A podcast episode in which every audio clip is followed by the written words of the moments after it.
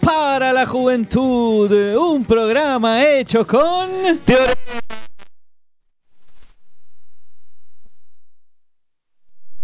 de eh, lógica proposicional y lo que te proponemos ahora es la final por el viaje a Bariloche. Atención, tenemos dos finalistas, eh, muchacho, nombre, apellido y colegio. Sofisma Rodríguez del Colegio Filosófico Superior Aristóteles I.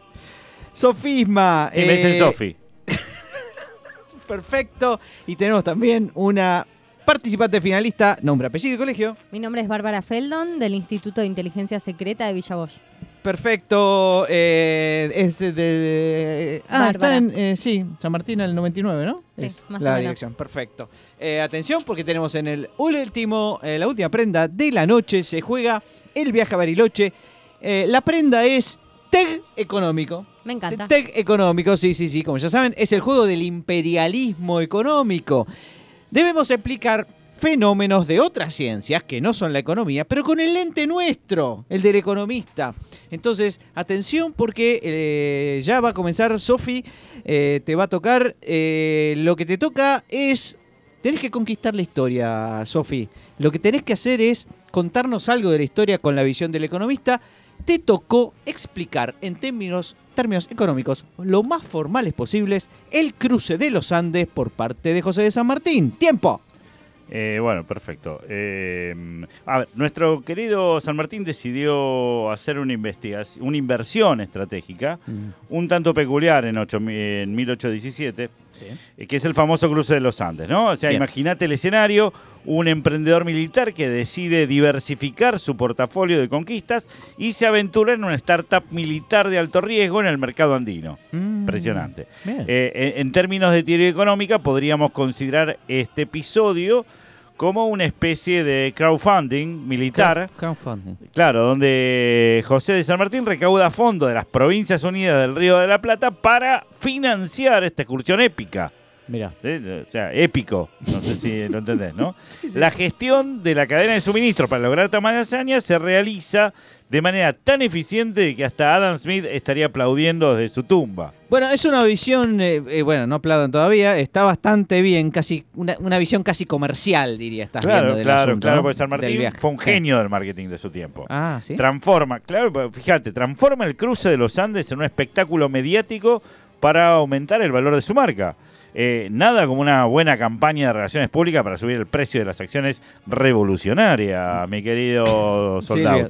Eh, sí, de, de hecho hoy vemos los resultados, viste, tenés cuadros, calles, ciudades, monumentos, museos, un proyecto con un rendimiento intertemporal fantástico. Sí, pero eh, vos te referís a que es solo un rendimiento personal de él, eh, de sus solo de su familia. No, no, no, no, no, no, no. La liberación de Chile no fue solo una victoria militar. Ah. ¿eh? Eh, fue también una estrategia maestra para abrir nuevos mercados y, por supuesto, fomentar el comercio internacional.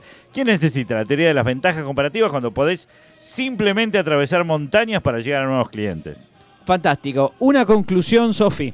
Eh, San Martín, eh, un modelo económico a seguir, un prócer de la teoría. Bueno, Realmente. notable esfuerzo, la verdad te, te felicito, no sé qué opinará Gerchunov de estos temas, pero bueno, nos hemos metido en la historia y esta es nuestra interpretación del cruce de los Andes. Go- Gonzalito, por favor, tu veredicto.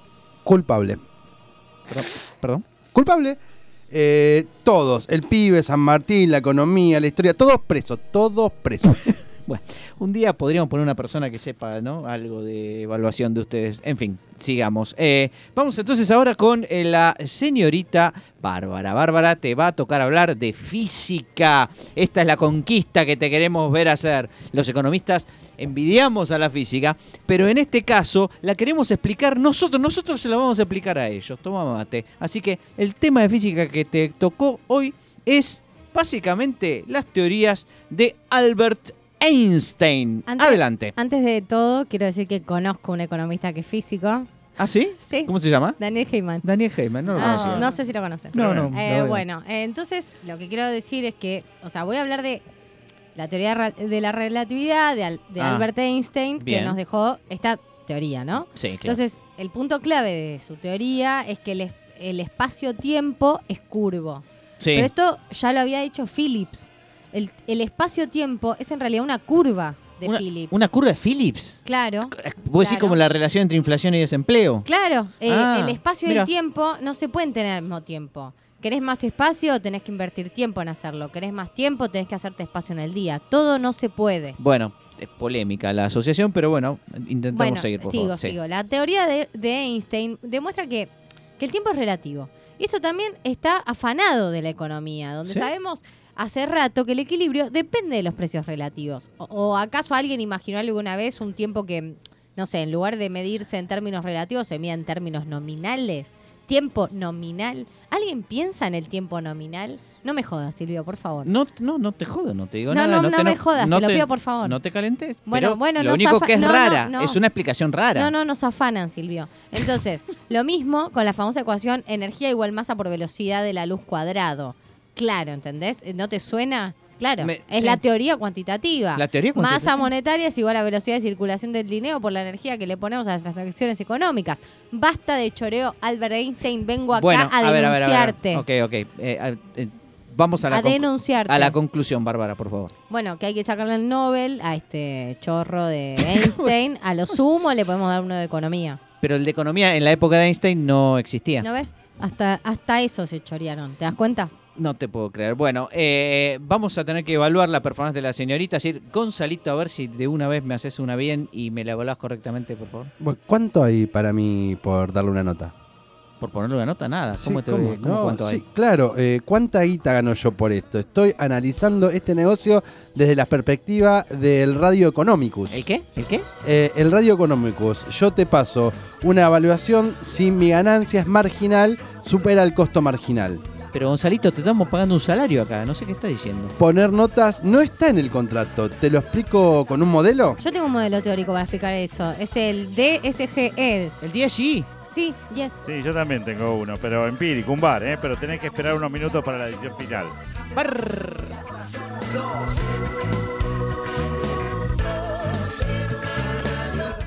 Bienvenidos a otro jueves de delirio total y absoluto, de- pero de delirio económico, o sea, con un objetivo económico, con una utilidad. Eso es dos tipos de cambio. Estamos acá para celebrar la economía y celebrar a los economistas, es decir, a nosotros mismos. Mi nombre es Pablo Javier Mira. Quiero ya presentarles a quienes están conmigo en el piso.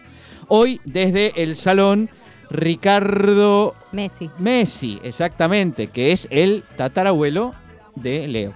Eh, que juega la selección, así que apuremos. Quiero presentar a nuestra productora eh, que agarra el insumo, le mete salario, le mete cabeza, le mete tecnología, eleva a la alfa y te saca una Y que no te lo puedo explicar. Bárbara Williams, con todos ustedes. Buenas noches a todos y todas. Y también le meto onda. Eh, quiero decir que de nuevo la selección tomó, robó nuestro día. Iba a ser a las Eh, 8. Sí, pero lo- ahí está. a las Claro, 8. pero Ahí logramos está. que cambie el horario. Yo le quiero mandar un beso grande a Messi, Y mi a Chiqui. Gato. Y al Mi gato Messi. Ah, el gato Messi, muy bien, muy bien. Eso es todo lo que quiero Y decir. tengo- Me debe estar escuchando desde casa. Y tengo también a un amigo, un economista, un matemático, un estadístico y un auditor. Es eh, el hombre que va, que va, que va al otaje. Eh, Gerardo, 51%. Ravner. Muchas gracias, muchas gracias. Es un placer estar nuevamente acá. Qué que- lindo lo que que me hayan decís. invitado, siempre es un honor para mí. Sí, sí, estás poder estar acá. siempre. Este, y eh, sí, con el tema este de la selección, aparte, viste, le hicieron el reportaje a, a Scaloni y le preguntaron por el, el ¿Por qué votás, flaco? No, no, no le Ah, preguntaron ah, eso, le preguntaron perdón. qué opinaba de lo de la privatización de los clubes. Sí. Que en realidad son privados los clubes, yo digamos, no... Sí, digamos, no es del Estado, por lo menos. No, bueno, No, pero no, son pero no asociaciones son del públicos, tercer Bueno, son sector. son- sí, pero está bien, pero no son del No, Estado. Este, y el chabón contestó, no, no me meto en eso, y, todo, y varios Eh, lo criticaron. Varios lo criticaron. Digo, flaco, no tiene, Jugátela, no tiene el derecho a Scaloni. no, a no opinar. Digo, no me meto en eso. Me, me parece es un bien. ¿eh? tibio, es un tibio Scaloni. Le- lo rebanco a Scaloni, me encantó esa cosa diciendo no me vengan con pelotudeces. ¿Puedo no opinar sobre la Scaloni. respuesta de Scanoli? No, porque te vamos a criticar. Somos tan democráticos que te vamos a, a criticar por no querer opinar. Gerardo, eh, estoy interesado en saber dónde estoy parado y para eso necesitas saber el día de la fecha. Bueno, eh, como siempre, el día de la fecha son varios días de la fecha. Es, en principio es el Día Internacional del Flamenco. Así que Mirá, le mandamos un saludo a ¿De todos. la música o del baile? ¿O de ambos? No, de No. pájaros. O de, los pájaros, de los pájaros. No, no, de la- de la- del baile, el del baile de español. Sevilla, claro. del no. baile español. Claro. Este, bueno, en Sevilla se han realizado varios conciertos, por supuesto. Fui, lo fui. mencionás. Fui hace Sí, poco. fuiste. Sí, yo, sí, ta- sí. yo también fui. Gritan mucho para mi Y gusto. son gritones, sí. ¡Ey, ey, ey! Está- cagando ese hombre. ¿viste? Acá pasa mucho flamenco en esta radio, te digo. Este, Hay ¿vos una decís? canción que dice Sevilla Sí. tiene un color. Y también los que se fueron a Sevilla perdieron su silla. Muy bien, Paul, el Bueno. único que sabe de Sí, flamenco. el único que sé de Sevilla. Bueno, pero en realidad lo- los, flamencos no tienen sillas, sino que tienen palos. Hay palos flamencos. ¿Perdón? Eh, palos flamencos. ¿Qué son los palos flamencos?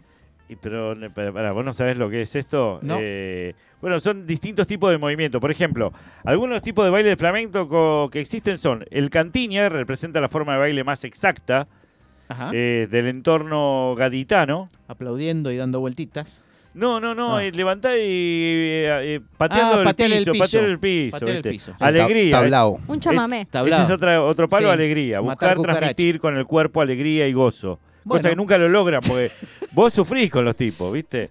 Cuidado Bule- con estas cosas. Otro que se llama bulerías, otro fandangos. Ah, bulerías, Hay sí. tangos. Ah, es una canción de David Bisbal. Vos sabés que uno de los estilos más típicos y fundamental del flamenco es, son los tangos. No sabía. Sí. ¿Y los, fa- los fados? No, el fado es de, Eh, Portugal. de Portugal, sí, eso Bien. es lusitano. Pero también es el Día Internacional para la Tolerancia, así que andate porque no que te quiero ver más. Te soporto No te soporto. Pero, a, ver, algunas películas sobre la tolerancia. sí, que- eso me interesa. Bueno, El Mayordomo, por ejemplo, de una película norteamericana del y 2013. para ser mayordomo te tenés que bancar todo, ¿no? Bueno, este es un mayordomo que trabajó en la Casa Blanca durante ocho periodos Uh, eh, presidenciales, así que 32 años. Cada loco. Eh, Cada vez peor. Y venía. está buena, está buena porque va viendo cómo va cambiando, ¿no? La, la, la cosa. Claro. Este, La Ola, de Alemania, un peliculón. Ah, Sí, la Ola. película. Increíble, Sí. también sobre la tolerancia. La lista de Schindler La es otra, Schindler. También 1993. Que no, vos sabés que para ir a verla no podés besarte con ninguna chica en el cine.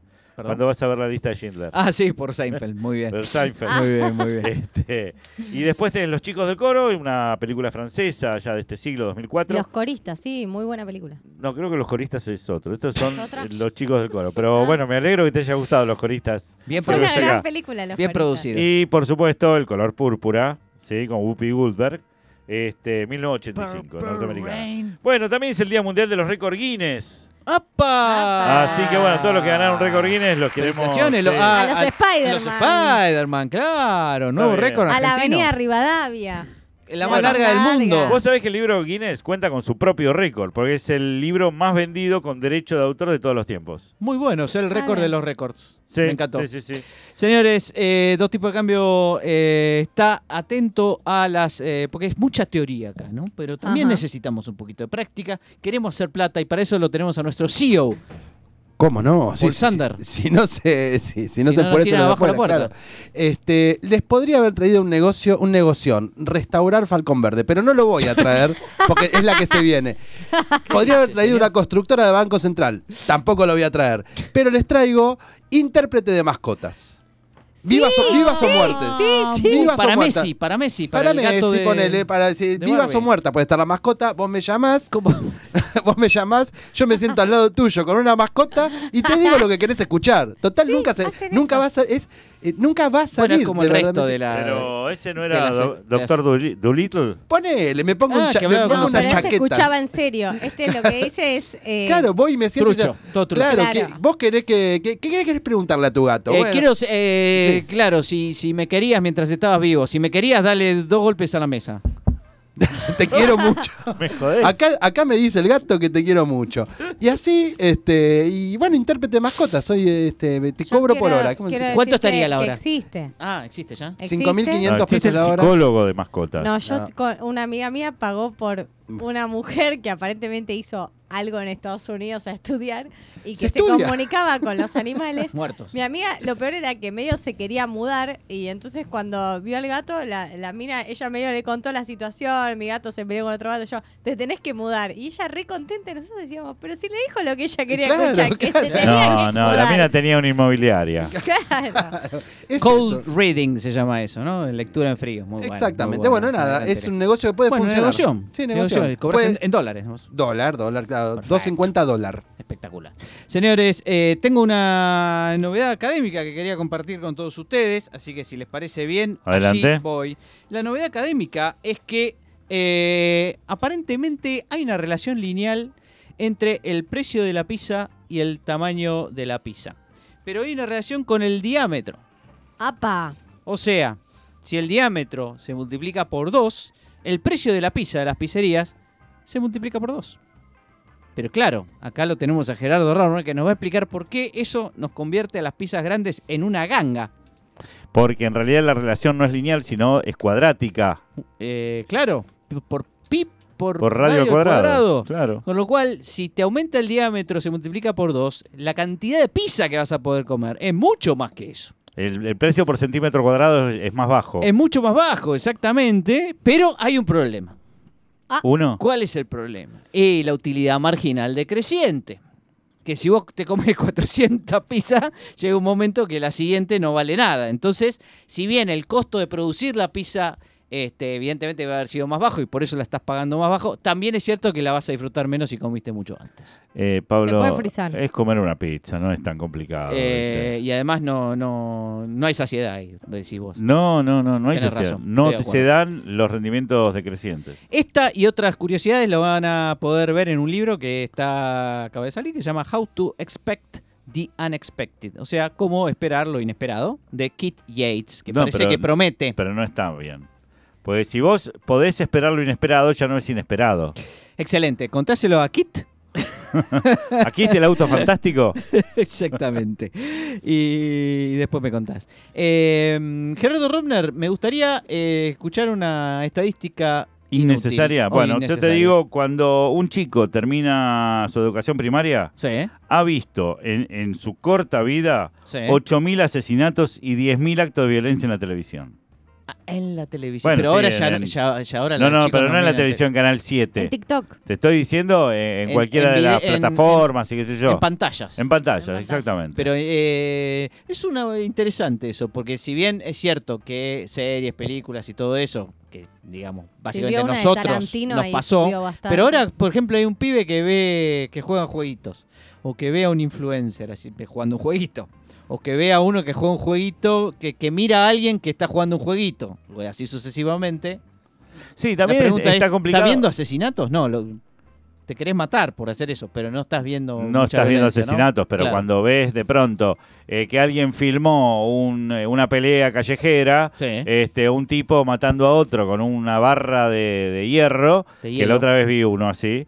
Este, sí, tremendo, tremendo. Sí. Eh, pero, la a ver, en asesinato está claro, pero Sí. violencia, aquí llama Ah, violencia. violencia, claro. Puede ser violencia verbal solamente. Sí, sí. O sea, ¿Qué llamamos violencia? Bueno, esta es una de las definiciones que no están en las estadísticas innecesarias. Por eso no solamente son innecesarias, sino que son indescifrables. Señores, dos tipos de cambio. Está listo para escuchar a Gerardo Romner con la mejor sección del programa, que es la de él. Venimos enseguida, dale. Dos tipos de cambio. Una solución de esquina exactamente a mitad de cuadra.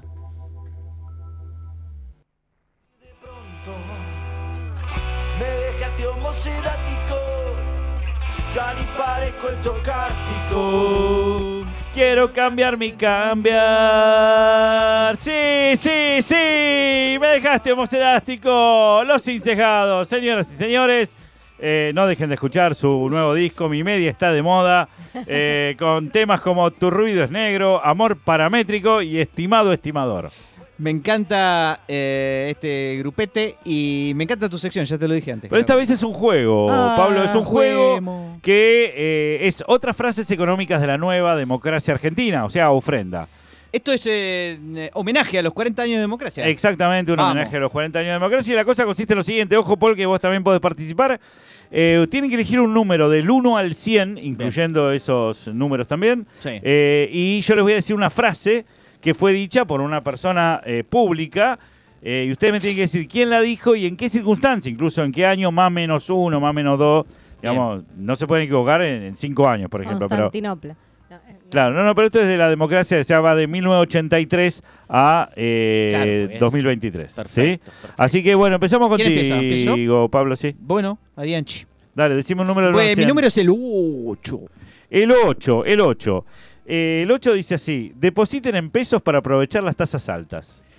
Depositen en pesos para aprovechar las tasas altas. Eh, ¿Algún ministro Te- de Néstor Kirchner? Te das cuenta que pudo haber sido eso, ¿no? Sí, sí, sí.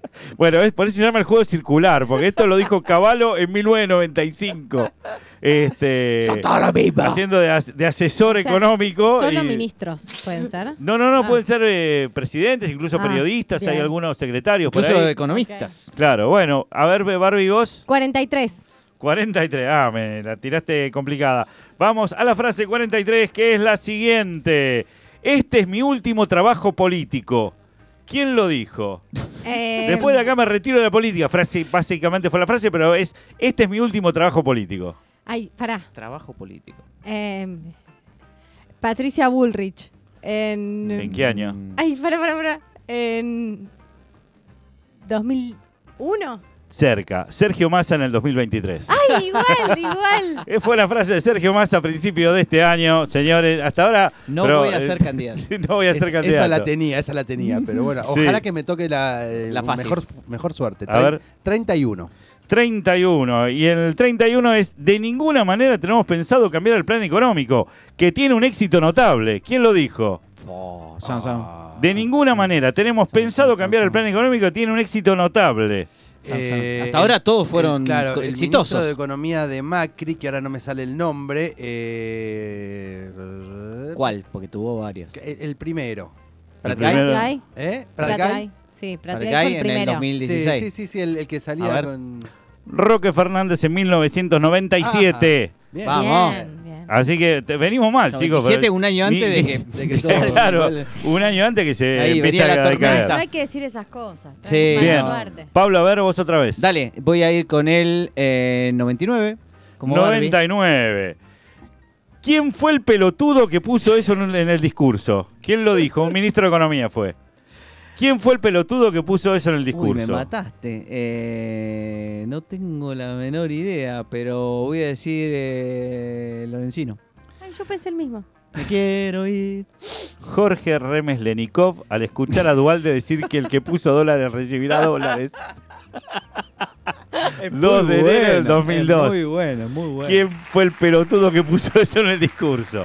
Un genio. Este, a ver, Barbie, El 15. el 15, ¿esa es la niña bonita? Sí. Muy bien, Yo. vamos con la niña bonita. Entonces, eh, yo era el economista más de izquierda que la derecha podía soportar y era el más promercado que la izquierda bancaba. Uy, qué compleja. Eh, Es tremenda, sí, ¿eh? eh, Redrado en el 2008. No, fue José Luis Machinea sobre su elección como ministro de Economía de la Rúa. Vamos. Bueno, parecido. Parecido, 2008, pero esto Gran fue frase, ¿eh? 99. Bueno. Gran frase. Yo era el economista más de izquierda que la derecha podía soportar y el más de pro mercado que la izquierda bancaba. Paul, tu, tu turno. 18. 18. Wow, 18. No, sea- no sean boludos. Si no devalúan, se van. Esta es difícil, ¿eh? Esta es difícil. Está porque- dificilísima. No era, no fue un ministro de Economía, no fue un presidente, pero fue alguien que incluso hoy sí es funcionario. Te doy ese dato. Eh, ponele- No sean boludos. Si no devalúan, se van.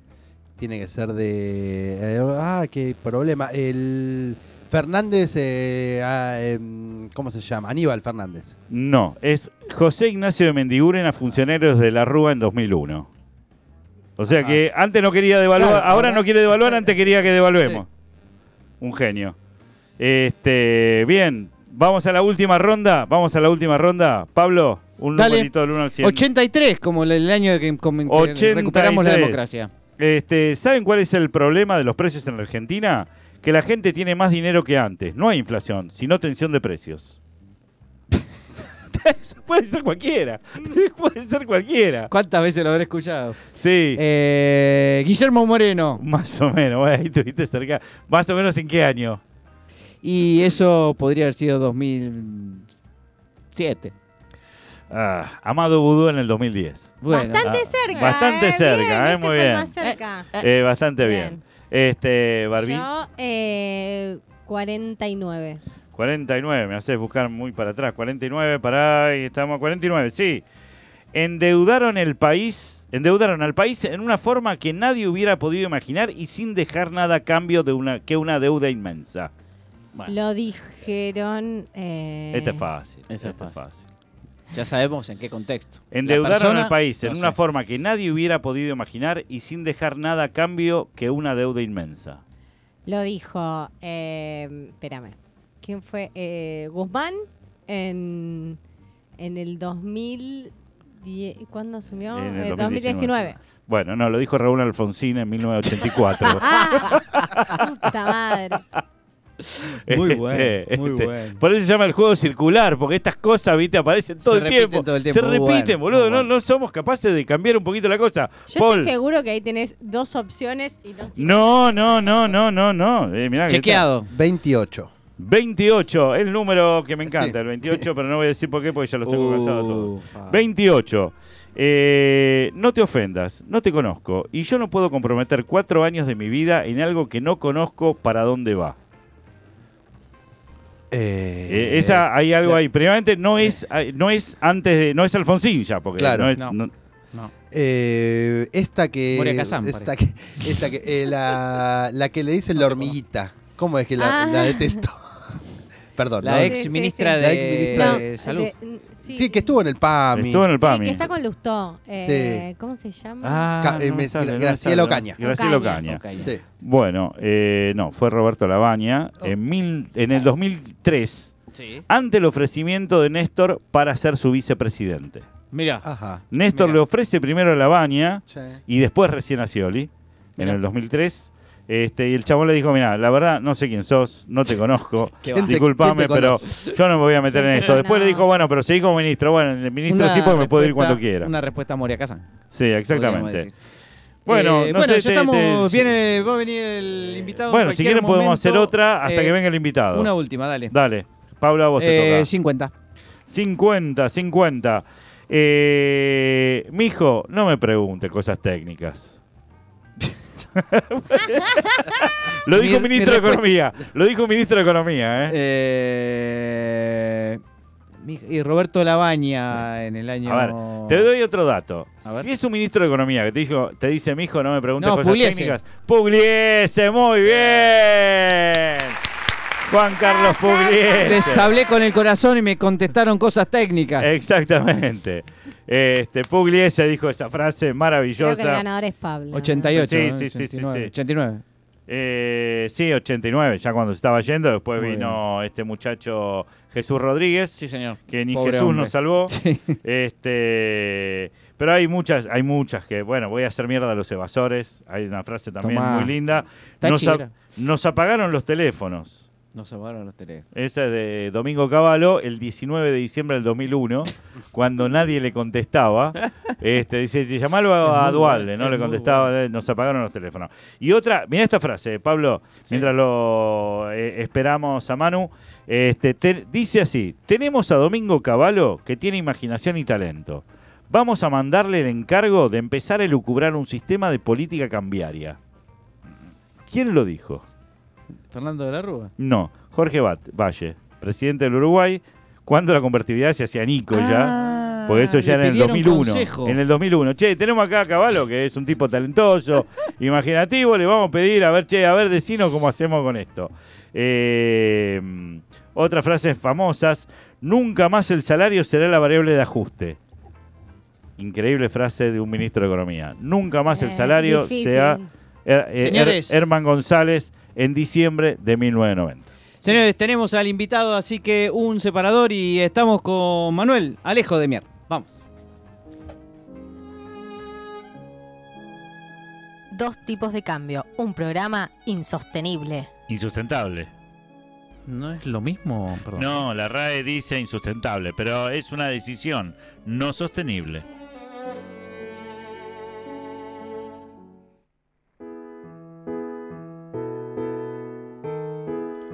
Ya no me emitas más.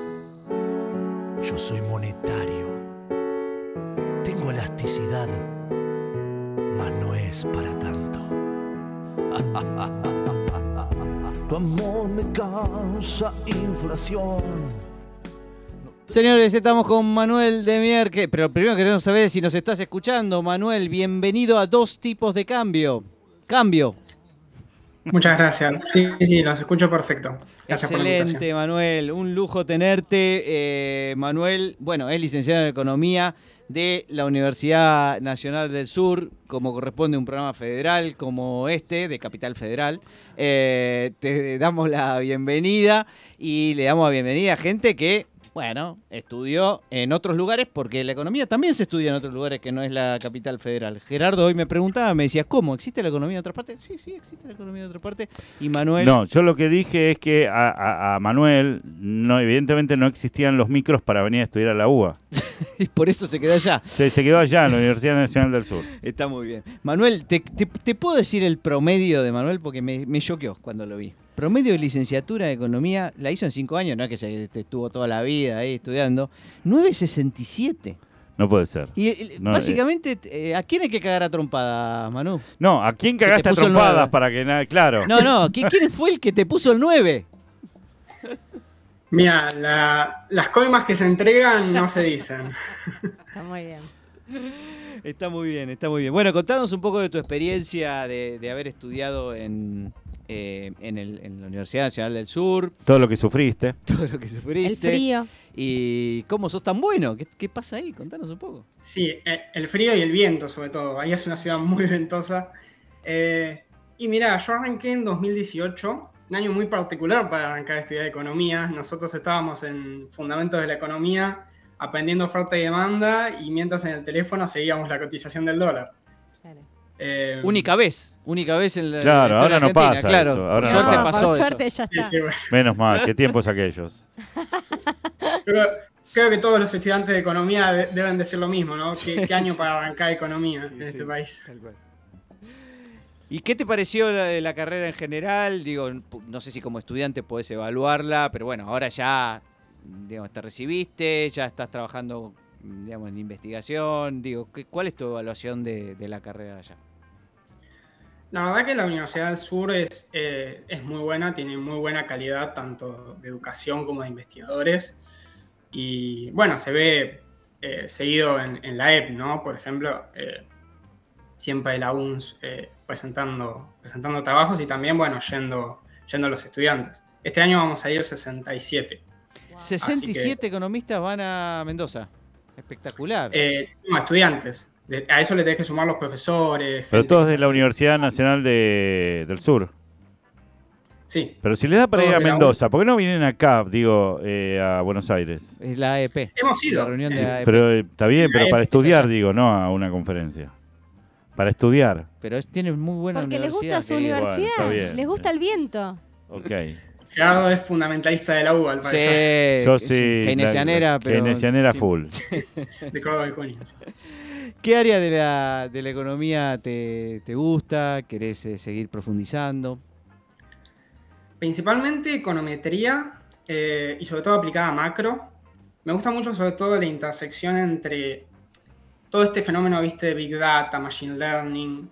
Eh, creo que hay mucho espacio para llevar eso a macro que no está muy explorado. La, la única persona que capaz trabaja en estos temas es Daniel Aromí, ahí en la UBA, eh, que hace excelentes trabajos en el tema, pero en general es algo que todavía no, no tiene mucho desarrollo, tanto en Argentina como, como en el mundo, y creo que es un lugar donde hay bastante margen para, para trabajar. Eh, Manu, eh, vos decís que te gusta Machine Learning, seguramente te habrás hecho de varias bases de, de información y empezaste a armar eh, modelos. Eh, ¿Hubo alguna relación entre variables que te sorprendió y dije, esto no puede, no puede estar relacionado? ¿Hiciste data mining? Ahí. No, se supone que Machine Mira. Learning te hace todos los cruces posibles, Ah, digo, en un modelo incluso supervisado, pero en uno no supervisado también. Sí, mira, eh, yo, yo no lo hice, pero vi una aplicación muy interesante que hizo un compañero. Eh, tenemos una materia de, que se trata de todos estos temas, eh, que, la, que la dirigen mis directores, Fernando Tomé y, y Fernando Del Bianco, que lo que hizo fue ver eh, qué es lo que... qué predecía que un equipo llegara a la final de la Champions. Apa. Un trabajo ¿Qué variables? Sí. eh, ¿O qué, inédito, además. qué modelo? Eh, Y básicamente lo que encontraba era que lo que más influía era eh, temas asociados al presupuesto, cosas Bueno, o sea, capaz que tenía más plata, básicamente. Sí. De eso te lo hago yo sin Machine Learning, te digo, te lo puedo decir Sí, yo. sí. Pero la pregunta es, ¿por qué Champions? ¿Por qué no la Copa Libertadores? No encontraron nada con la Copa Libertadores. Y se Árbitros, trata de encontrar los datos árbitros. más fáciles que podés también. Bueno, pero a ver, las estadísticas de la Copa Libertadores. Ah, pero por decir los otros datos, los más eh, de los clubes. Claro, datos del- de, los equipos, de los jugadores. y Ah, está bien, está bien, está bien. es- Eh, es tiene sentido. Contanos un poco qué es el Coloquio Argentino de Estadística, porque es algo que mucha gente no conoce. Conocemos la reunión de AEP, va a estar la semana que viene, seguramente tengamos algún cronista ahí, pero eh, a vos te gusta la estadística y fuiste al coloquio. Contanos un poco la experiencia. Sí, fue, hace un mes, también en Mendoza, en la Facultad de Economía. Y el Coloquio Argentino de Estadística es en algún punto bastante parecido a la EP, tipo en estructura, son tres días, eh, plenarios, charlas en simultáneo donde la gente presenta sus trabajos. Ya llevan el, están por el, el- el que fue el- hace un mes fue el número 50, la EP va por la 58, pero, viste, tiene un poco más, es un cambalache, digamos, vos tenés, como tenés gente de, de orígenes tan diversos, tenés economistas, tenés biólogos, tenés estadísticos, hay trabajos de lo que quieras. Claro. Por ejemplo, un trabajo que, que me llamaba mucho la atención era sobre, eh, estudiaban un modelo para evaluar el procesamiento del puré de mango. Ah, importante. Algo No, no, insólito de ver en otro tremendo. tipo de congreso. No Está sabía ni bueno. que existía el puré de mango. Mirá, el puré de mango sí es famoso. Cuando te enfermas, ¿viste? Cuando, ¿Un cuando- purecito de mango? Un purecito de mango antes de ¿Pollo dormir. hervido? Sí, también. Bien. O bueno, no sé, modelos de Machine Learning para detectar escamas en tortugas. ¿Viste? Ah, mirá. Tan Sí. diversos trabajos así como cosas más típicas de estadística y algunos de economía, pocos. La verdad ese es un área que no invadimos demasiado al Congreso de Estadística. Bueno, yo de eso te quería hacer una pregunta, eh, Manu. Eh, ¿Está barato el asado? Sí, mira, ese trabajo, eh, ese trabajo lo hice en el, con- en- en el CREVA, que era donde yo trabajaba. La idea de ese trabajo era ver, el, el gobierno, el gobierno en 2021, en mayo de 2021, cierra las exportaciones de carne, con la idea de bajar, o al menos estabilizar el precio de la carne. Y lo que yo encuentro en ese trabajo es que efectivamente parece que lo logran, pero temporalmente. Durante cuatro meses el precio de la carne estuvo más bajo de lo que habría estado sin el cepo. En particular, sin el cepo, los precios habían estado un 18% más, al- más altos. En promedio, el resto de las cosas. Claro, pero digamos que es, es un efecto que luego se disipó porque el gobierno flexibilizó el cepo, ya para enero de 2023 ya lo había liberado en su totalidad, y en noviembre y diciembre ya se recuperó eh, el precio. Completamente. Entonces estuvo barato, pero después dejó de estarlo. Sí, sí, fue efectivo temporalmente en términos de precios. Obviamente después hay un montón de otros efectos que tienen la producción, estos ganaderos, etcétera, que no ahondo en el trabajo, pero que sería muy interesantes eh, de desarrollar. Bien, hay, eh, otra pregunta que te quería hacer es la siguiente, Manu. ¿En qué consiste una Olimpiada de Economía? ¿Cómo, cómo es una Olimpiada de Economía? bueno, vamos a la Olimpiada, ¿qué, hacemos? ¿Qué te preguntan? Hay que, no sé, qué sé yo, este, el, que re- el que se tira de una curva, no entiendo qué es. Salto de curvas, no sé, este, una la canasta más completa. maratón de teorías. ¿Qué, qué hacen? Para mí se meten en un supermercado y llenan la canasta. Sí. Este, eh, ¿Qué es una Olimpiada La- de Economía?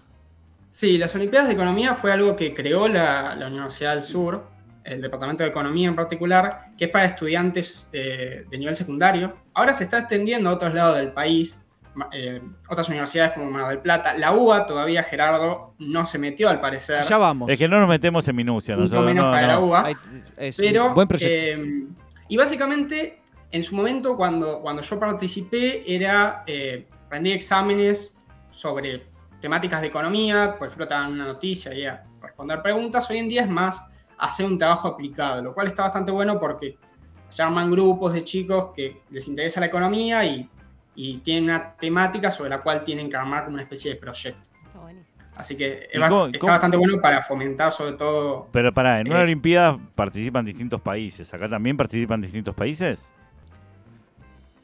Creo que este año se, se empezó a laburar eso de llevarlo a otras escalas. Eh, creo, que ahora hay como una Olimpiada internacional combinada con. No, no recuerdo qué país, era un país de Europa, creo que Grecia o, o España o algo, algo de ese estilo. Pero sí, está, está en- todavía en desarrollo, digamos. No tiene tanta historia como quizás, no sé, las Olimpiadas de Biología que hay en Argentina, que tienen, tienen mucha más historia. No, está bien. Lo que pasa es que en las Olimpiadas de Biología por ahí tenemos alguna chance, pero en las de Economía frente a otros países no, no, sería... No, digamos- somos los mejores. somos no, no, son los mejores para sobrevivir, pero, no para... una, una nota eh, del diario a alguien de otro Hablale de país. inflación y que a otro país. explique. De que No, lo explique. No, loco, dice, no, nosotros no explicamos la estabilidad, no podemos explicarla.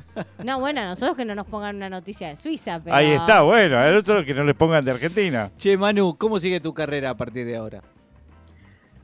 Ahora, eh, ya ahora en enero, arranco a hacer los cursos de nivelación de la maestría de economía en Ditela, eh, con la idea de después aplicar a algún doctorado fuera.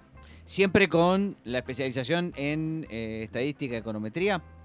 Sí, econometría, macro, siempre por ahí. Ten- tengo algunos intereses, capaz temas de behavioral, behavioral con macro. A veces lo decís para ponerlo contento Pablo. A mí me, me gustaba cómo venías, ¿eh?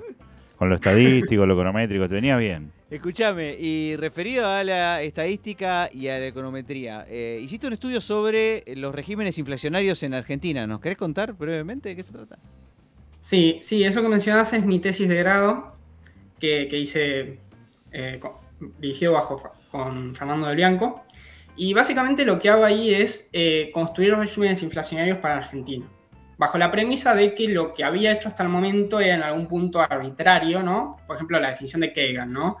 Más de 50% de inflación mensual es una hiper. Eso el propio Kagan eh, dice que es arbitrario, pero no había mucho propuesto al respecto eh, que mejorara sobre eso. Entonces lo que hago es, eh, usando un- una técnica de, est- de estadística que es eh, K-medias, que arma clusters, arma grupos, Sí. eh, yo le doy los datos de inflación básicamente y eso me da eh, los regímenes inflacionarios. Es como el ejemplo que da Walter Sosa Escudero, que es, es como ordenar el tercer cajón de la cocina, ¿viste? Uno, No, el, de, el de uno- cubierto ya está, claro. Claro, pero es como, tenés un montón de cosas que no sabés eh, bien qué son, cómo, cómo, agruparlas, ¿no? Entonces tienen muchas características, colores, tamaños. Entonces buscas agruparlas de forma de que compartan la mayor cantidad de características posibles entre sí. Entonces, esa es básicamente la idea, pero con datos de inflación. Muy bien. Y el paper está disponible, así que lo pueden ir y buscar y mirar eh, lo que te dio, para que sean en cada periodo cómo clasificaste cada uno de los, de los regímenes, ¿no? Sí, se va a publicar en los anales de En- la EP. En Una la EP lo vas a presentar ahora la semana que viene. Fantástico. presentando Fantástico. el miércoles a primera hora. Eh, y también estoy pendiente de publicarlo en Archive. Eh, me la tienen ahí en espera la publicación, pero con la idea de que haya una versión más temprano que la de la EP. Bueno, llamamos de acá, pegamos un llamadito y, A vos no te debe costar mucho, y se Pablo. arregla todo. Nunca más te aprueban nada. Eh, Manuel, te agradecemos un montón haber estado en el programa. Te felicitamos por tan buena carrera. Eh, estás en el programa porque para nosotros, eh, nosotros identificamos los que le El va a ir bien. Claro, entonces dentro de 20 años te vas a acordar de yo, la verdad. Hay gente que estuvo este con nosotros y fue ministro de Economía. Claro, Gracias este a programa ellos. trae suerte. Claro. Están invirtiendo en entrevistas futuras, básicamente. Eh, sí, no, no, los Mercado potencial. Los que fueron ministros de Economía también no les fue, pero estuvieron en el programa antes de ser ministros y después fueron ministros. Gracias, Manuel. Un abrazo y felicitaciones. Chao, Manu. Gracias a ustedes. un Manuel placer. Alejo de Mier en dos tipos de cambio.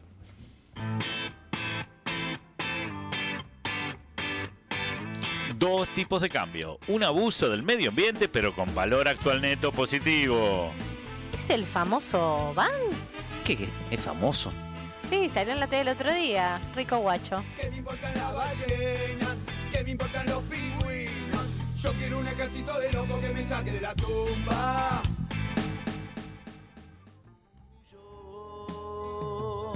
Invierte.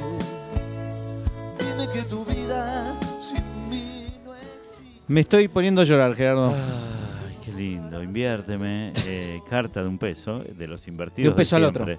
Sí, carta de un peso a otro. Sí. Que de los invertidos Quedaron de siempre. chiquititos, sí. Su nuevo disco, ya ustedes lo conocen, Toro Mataoso. Y los temas principales son Yo no voy a refinanciar tu hipoteca, tomá. Eh, derivando derivados y fijo en tu plazo.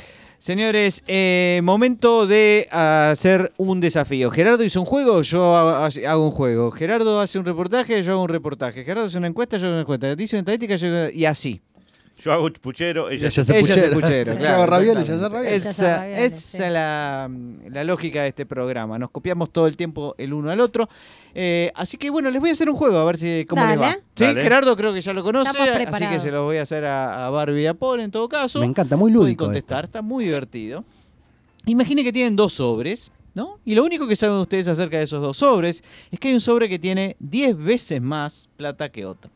Ustedes, por supuesto, tienen que elegir cuál de los dos sobres eligen, cuál de los sobres eh, de los dos sobres quieren y, bueno, el que abren se llevan la plata que hay. Pero, claro, digamos, si ustedes eligen un sobre, por ejemplo, que tiene 10 dólares, ¿sí? El otro sobre puede tener 100 dólares o un dólar, porque un sobre tiene más que 10 veces más que el otro, pero no sabes cuál es cuál. Exacto. ¿Se entendió, no? Sí, sí. Entonces, supongo que sé que tenemos un sobre A y un sobre B, ¿no? Y entonces ahora ustedes eligen un sobre, por ejemplo, sobre A. ¿Está bien? Muy bien, eligen el sobre A. Y ahora yo les digo, bueno, abran el sobre. Ustedes abran el sobre Sí. y encuentran que hay 10 dólares, ¿no? Una información linda. Sí. Lo cual significa que en el otro sobre, ¿cuánto puede haber? Uno. Eso, O 100 o uno. Ah, o 100 o 1, porque es 10 veces más uno Ahora. que el otro, pero no sabes si es para arriba o si es para abajo. Muy bien. Calculemos, hagamos eh, uso ahora de una forma de cálculo que usan mucho los economistas, que se llama el cálculo de la, la, eh, la La expectativa, esperanza, la la- esperanza, sí, la esperanza de eh, ganancia de algo desconocido, que consiste básicamente en calcular la, eh, el promedio, vamos a hacerlo más bien simple, de los dos resultados posibles que tiene, eh, que tiene el, el otro sobre. O sea, ahora lo que le- quiero que me digan es cuánto es la esperanza, o sea, el cálculo que se espera ganar si ustedes cambian de sobre. O sea, el primer sobre tiene 10 y ahora yo les digo, che, ¿les conviene? Yo les, los dejo cambiar ahora. Si quieren, ¿Se quedarían, si quieren. si quieren cambian, si quieren no, ¿se quedarían con los 10 dólares o querrían cambiar? Entonces ustedes pueden hacer, digo, ¿qué opinan? Cambio. Cambio. ¿Vos, Paul? No, yo me quedo. Vos te quedás. Porque Ahora es mucho el riesgo. pensemos la expectativa. cero a uno. Y sí, o 100. Ahora, el tema es que ¿cuánto es la, la, la esperanza ¿no? de ganancia del el sobre que no viste? Bueno, la esperanza es 50,5. 50,5. ¿Por qué? Bueno, Pues- porque si cambiás y ganás 100 con 50% de probabilidad... Como no sabemos Ah, las probabilidades, vamos a hacer mit- miti-miti. Máxima Entonces, incertidumbre. Claro, exactamente. Entonces elegís eh, mitad y mitad las probabilidades y ahora decís, bueno, el otro puede 100 tener más 100 uno dividido más dos, 1 digamos. dividido 2, ¿no? Ah. Que es 50 y 50. Eso me da 55. Eh, 50,5. 50,5, 50,5. correcto. 50,5. Pero 50,5 es más que 10, que es lo que tengo en este sobre. Por lo tanto, si utilizo ese criterio para saber si cambio de sobre o no, debería cambiar de sobre. Sí. Muy bien. Entonces ustedes eligieron un sobre de, de- de 10, lo abrieron, vieron el 10 y decidieron cambiar al otro No, sobre. no, él no cambió, yo sí. Bueno, vos cambiaste de sobre, el otro no. Pero es interesante que Puede ella haya querido cambiar y él no, ¿eh? Interesante, es Interesante. interesante. Ahora, la expectativa de ganancia, como bien dice Barbie, es alta, entonces yo me la juego. Fantástico. Ahora, imagínense que en vez de 10 dólares, ustedes en el primer sobre encontraban 100 dólares. Ahora, la relación es 1000 o 10. ¿Están de acuerdo? Bueno, eso de nuevo tiene un promedio mucho más alto que Tal los 100, cual. ¿no es cierto? Sí, y así con cualquier número. Exacto. ¿Eso qué quiere decir? Que si yo les digo elijan un sobre, ustedes eligen el sobre A, Sí. ni siquiera hace falta mirar lo que tiene adentro.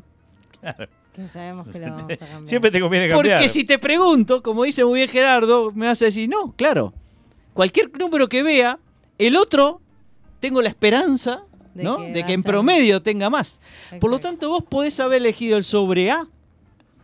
Y una vez que elegiste el sobre A, sin ni siquiera mirar lo que hay adentro, la esperanza de cambiar al sobre B sigue siendo mayor que cualquier cosa que veas en el sobre A. Exacto. Por ejemplo, en el primer ejemplo dije 10 contra 50,5 como dijo Gerardo. Mm. En el segundo ejemplo, que habría si había 100 dólares, era 1000 más 10 dividido 505, 2, 505. que son 505 Mm. contra 100.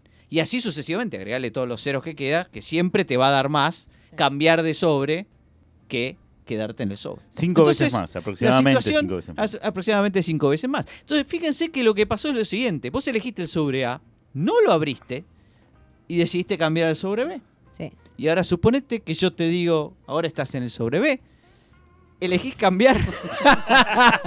Claro. Obvio, sí, y la también. respuesta es sí. Sí, obvio. Porque la esperanza de cambiar del B a A sigue siendo mayor. Porque la y esperanza una vez es lo que último te que se pierde. exactamente y una vez que te paso al A vas al B y así sucesivamente bueno la pregunta es qué es esto esto es una paradoja se llama la paradoja eh, ensobrada Del cambio. del sobre del cambio de sobre y eh, tiene una solución bueno cuando uno lo explora la solución no aparece y no aparece y no aparece no no si uno usa esta técnica de la esperanza No, me parece que la, la solución tiene que ver con el. O sea, cuánto dinero eh, a vos te vendría bien de arriba, ¿no? Como, es decir, quizás Bueno. a mí 10 dólares o 100 dólares no me importa, pero si vos me decís, son 10 mil dólares. No, listo, no te lo cambio. bueno pero ¿cuál elegís? ¿Qué? Están los dos Pero sobres lo cerrados. mismo. Están lo los dos mismo. cerrados. Ah. Nunca, lo- nunca, ve- nunca sabés lo que hay Nunca adentro. abrí. No sabés nada. Pará, claro. Barbie, Barbie, si fuese mil, vos a- abrís el primer sobre Y aparece y mil. aparece mil.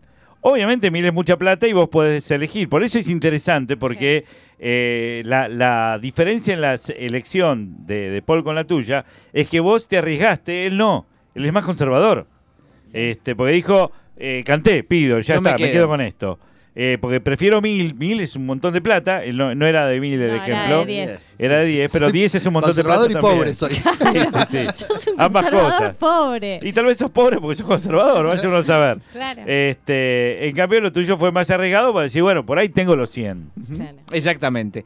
La conclusión un poco de, la- de esta paradoja y de aquellos matemáticos eh, que han investigado es que el criterio de este de la esperanza, finalmente, no es un buen criterio para elegir entre los sobres, porque lo que vemos es que una vez que lo aplicás, te pasa dando la, la vuelta toda la vida, como el caso de Gerardo que era circular, bueno, en este caso es ir y volver todo el tiempo un sobre al otro sin parar eh, nunca más. Eh, la conclusión es, no podemos meterle esperanza a todo.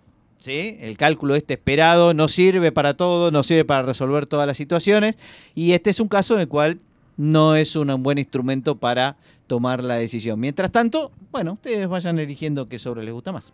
Bueno, eh, ya lo dijimos la- en el programa pasado, eh, el humano promedio es un hombre chino de 30 años. Hermoso. Lo cual eh, demuestra la paradoja que estábamos Exactamente. explicando del sobre. Seguimos con más dos tipos de cambio. Dos tipos de cambio. El recontra hiperarchi multiplicador de tu entretenimiento. ¡Qué difícil! ¡Te mando muerte!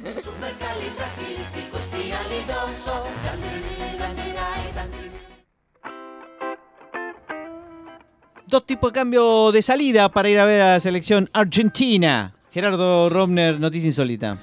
Nosotros que nos quejamos de la falta de trabajo que hay en este país, bueno, una mujer china tuvo 16 trabajos simultáneos durante tres años y cobró los sueldos, pero en realidad nunca trabajó. Genia. Una genia, una mujer china 16. que fue acusada de fraude cuando se descubrió que estuvo empleada en 16 empresas diferentes al mismo tiempo, pero en realidad nunca le hizo ningún trabajo a ninguna de ellas, no hacía los trabajos, la echaban y volvía y se empleaba en otro. Era otro. Es la chocolate china. Exactamente, la chocolate, la chocochina. Chocochina. Este, bueno, es un fraude laboral que es frecuente en China, porque en trabajos a distancia o de vendedores que recorren el país, este, bueno, esta chica se fue, se le fue de mambo, ¿no? Aparte de ella y su marido, y aparte subcontrataban a gente, le daban una comisión. No, un una genia, una genia. Que sigas así como son todos muy parecidos. Mandaba a otro.